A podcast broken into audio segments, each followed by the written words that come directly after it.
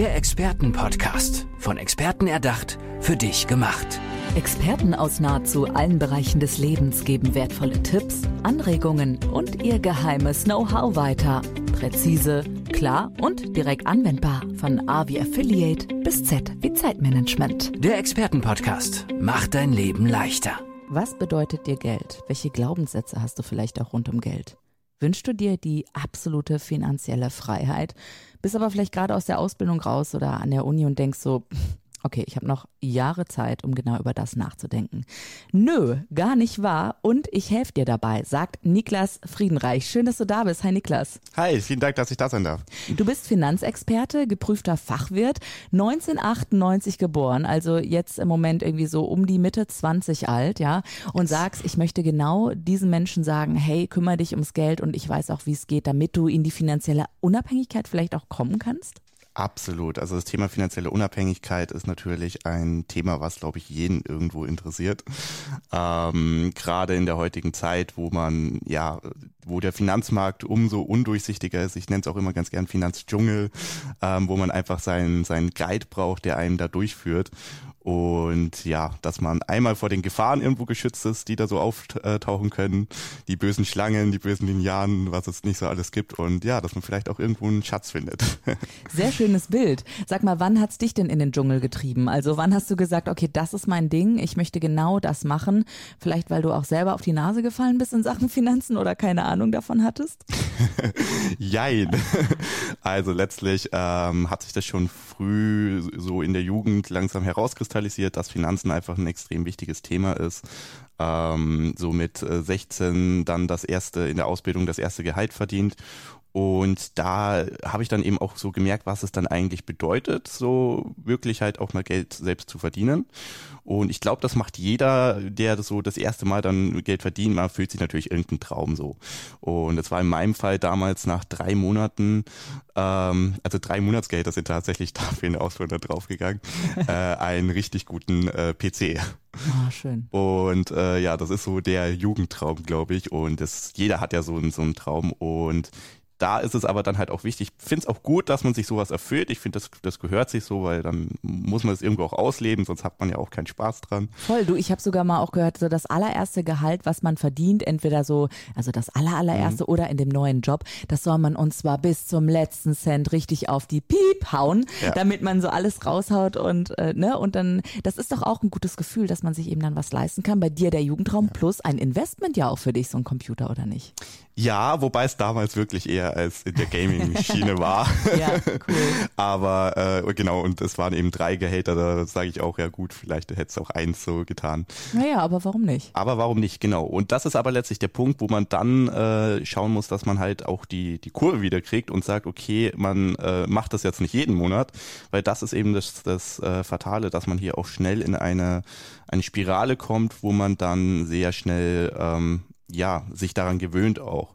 Und man kennt es ja dann auch später, wenn man, sage ich jetzt mal, Gehaltserhöhungen bekommt, dass man dann auch äh, ja sich das ist zwar super schön, dass man jetzt mehr hat und man findet es gut, aber in der Regel ist es dann ein, zwei, drei Monate später schon wieder Standard und man nutzt genau. es nicht effektiv. Das ist ja wirklich so, ne? Man hat dann Gehalt ähm, A und dann kommt Gehalt B und C und die Ausgaben, die steigen genau wie A, B mhm. und C eben auch, das, was du jetzt so angedeutet hast.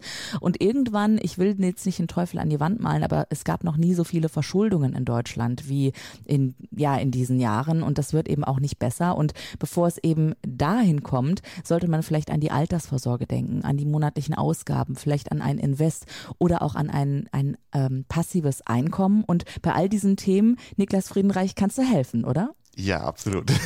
Cool. Also gerade diese Themen sind natürlich auch ähm, ja, da, da gibt es vielleicht auch den einen oder anderen Tipp, äh, den man dazu uh, auch gleich damit. sagen kann. Ähm, so der erste Tipp ist dann letztlich, dass man ähm, ja, sich Gedanken drüber macht, erstmal über seine finanzielle Grundsituation ähm, und sich einfach mit der Thematik grundsätzlich mal auseinandersetzt. Das ist ja schon etwas, was viele einfach äh, zur Seite schieben.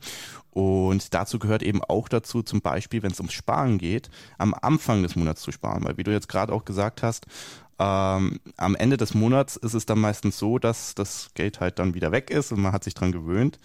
Und in der Regel ist es auch nicht wirklich relevant, äh, wie viel Geld das am Anfang war, also plus minus jetzt ein bisschen was, mhm.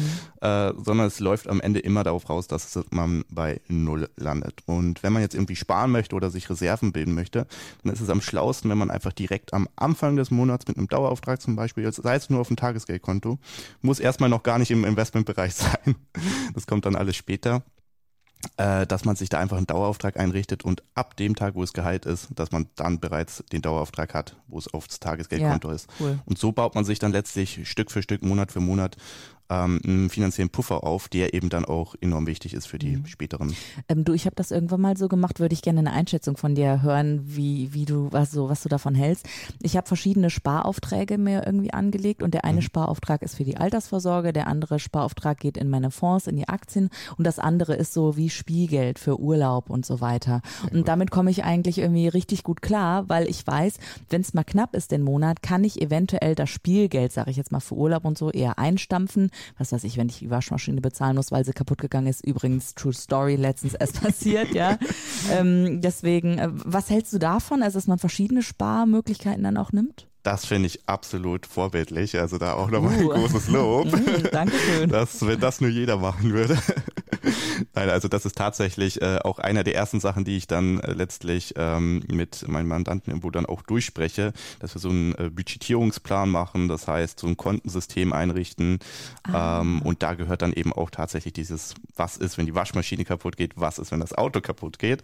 Äh, ein Auto heutzutage, je nach, gut, je nachdem in welcher Gegend man ist, aber ich behaupte mal, dass es eine der wichtigsten Sachen ist. Und Dann ganz kurz mal, um den nächsten Tipp ja. abzugreifen. Ähm, berätst du auch in Sachen, okay, welches Konto ist für mich vielleicht ähm, das Richtige? Also ob ich Kontoführungsgebühren habe, nur digital in die Filiale gehe oder oder. Das, das ist auch so dein Ding?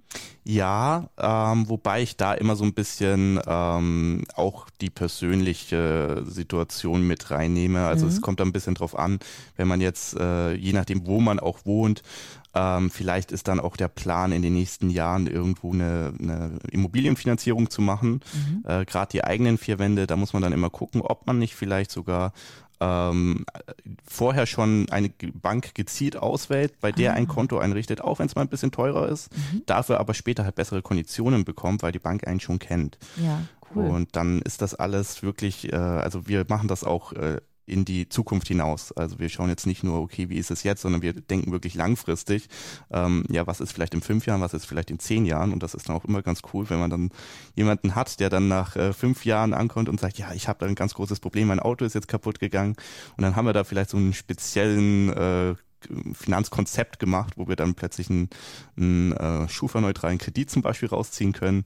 Äh, lauter solche Sachen, die eben genau dafür schon drin sind, was den, die Leute vergessen das dann meistens und dann später fällt es ihnen wieder ein, ach, das haben wir ja gemacht, das ist ja super. Ah, richtig schön. Und dann ist es am schönsten die Überraschung. Ja. Ich würde auch ähm, gerne mal ähm, mehr wissen darüber, also du berätst ja gerade junge Leute, sag ich mal so, also von bis, keine Ahnung, 20 bis 30 oder so, würdest du sagen, oder in deinem Alter so Mitte 20?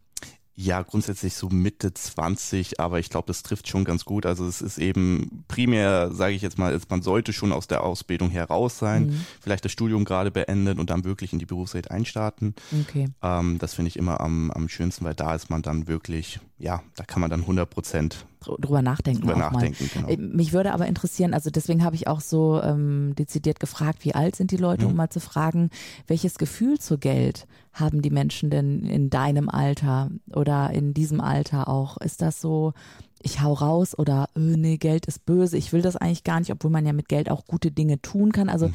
welche Glaubenssätze detektierst du da häufiger mal? Das ist tatsächlich total unterschiedlich, aber auch eine super mhm. spannende ähm, ein super spannender Bereich in meinem Beruf irgendwo auch dann mit diesen unterschiedlichen Mindsets ja, auch äh, zu tun zu haben. Und es gibt Leute, die sehr, äh, sehr, schon sehr affin damit sind, die sich schon damit beschäftigt haben, aber die halt einfach natürlich das Fachwissen dahinter nicht haben. Ähm, ist ja auch gar nicht schlimm, dafür gibt's dann ja eben die Experten. Genau, dich halt. Richtig. ähm, genau, aber dann gibt's eben auch die, die sich tatsächlich darüber noch gar keine Gedanken gemacht haben und die auch das vielleicht auch gar nicht wollen und wirklich sagen, okay, äh, ich vertraue dir, du machst einen super Job, ich sehe das an, an deinen Referenzen.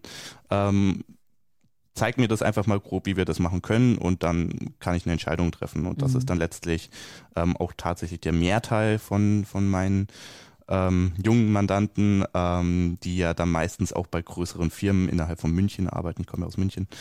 Ähm, und dann, ja, dass man da dann einfach effektiv möglichst schnell in eine Umsetzung Ja. kommt und nicht zu sehr ins, in diese Entscheidungsfindung reingeht. Ja, ich kann mir vorstellen, du bist nicht nur in München unterwegs, sondern würdest auch digital vielleicht deutschlandweit dann äh, arbeiten mit deinen Mandantinnen und Mandanten? Richtig, also Super. ich arbeite auch deutschlandweit. Ähm, München ist meine Basis. Ja, deine Homebase. Meine Homebase, Ja. genau, in Deutschland. Ähm, und daraus äh, berate ich letztlich aber natürlich in, in jedem Bereich in Deutschland und habe auch Kunden in, sowohl im Norden, äh, im Süden, im Westen, im Osten, Ja. ich glaube in ganz Deutschland verteilt. Okay.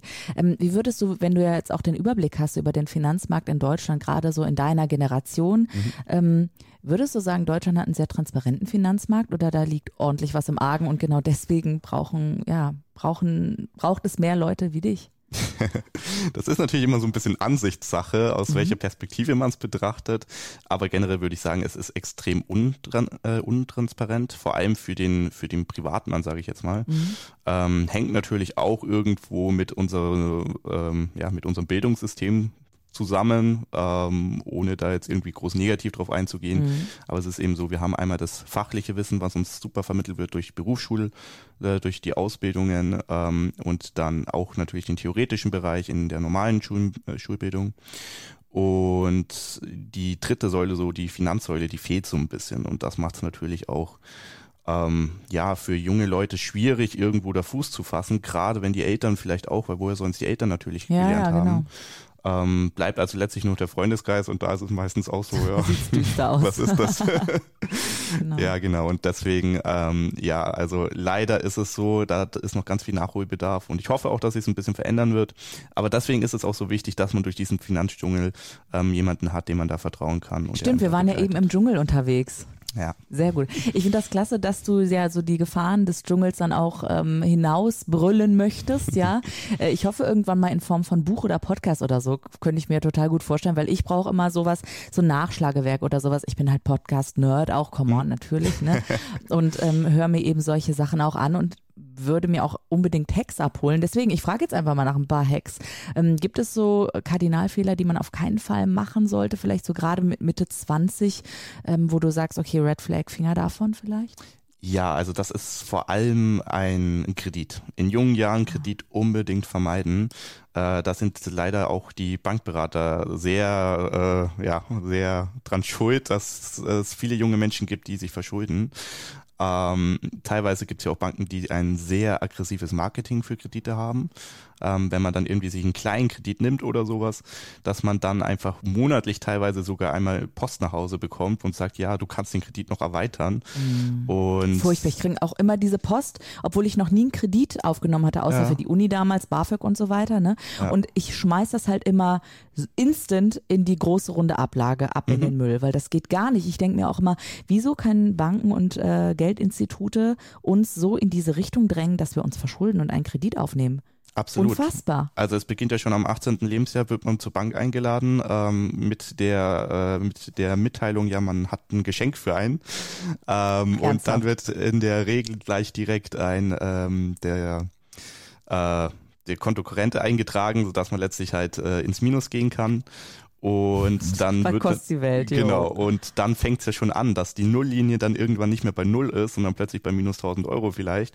Und das ist so der Anfang. Dann kommt natürlich das nächste Bankberatergespräch, der sagt, hey, du zahlst dir so viel Zinsen drauf, wollen wir das nicht mit einem Kredit machen? So, zack, hat man den ersten Oh Kredit nein. und dann geht diese Spirale los. Boah, das ist aber übel, Das ist ehrlich. richtig übel und ich es gibt auch Mandanten bei mir, wie bevor sie bei mir waren, letztlich hier auch tatsächlich bis zu der Pri Privatinsolvenz reingerutscht sind. Also das ist nicht zu unterschätzen.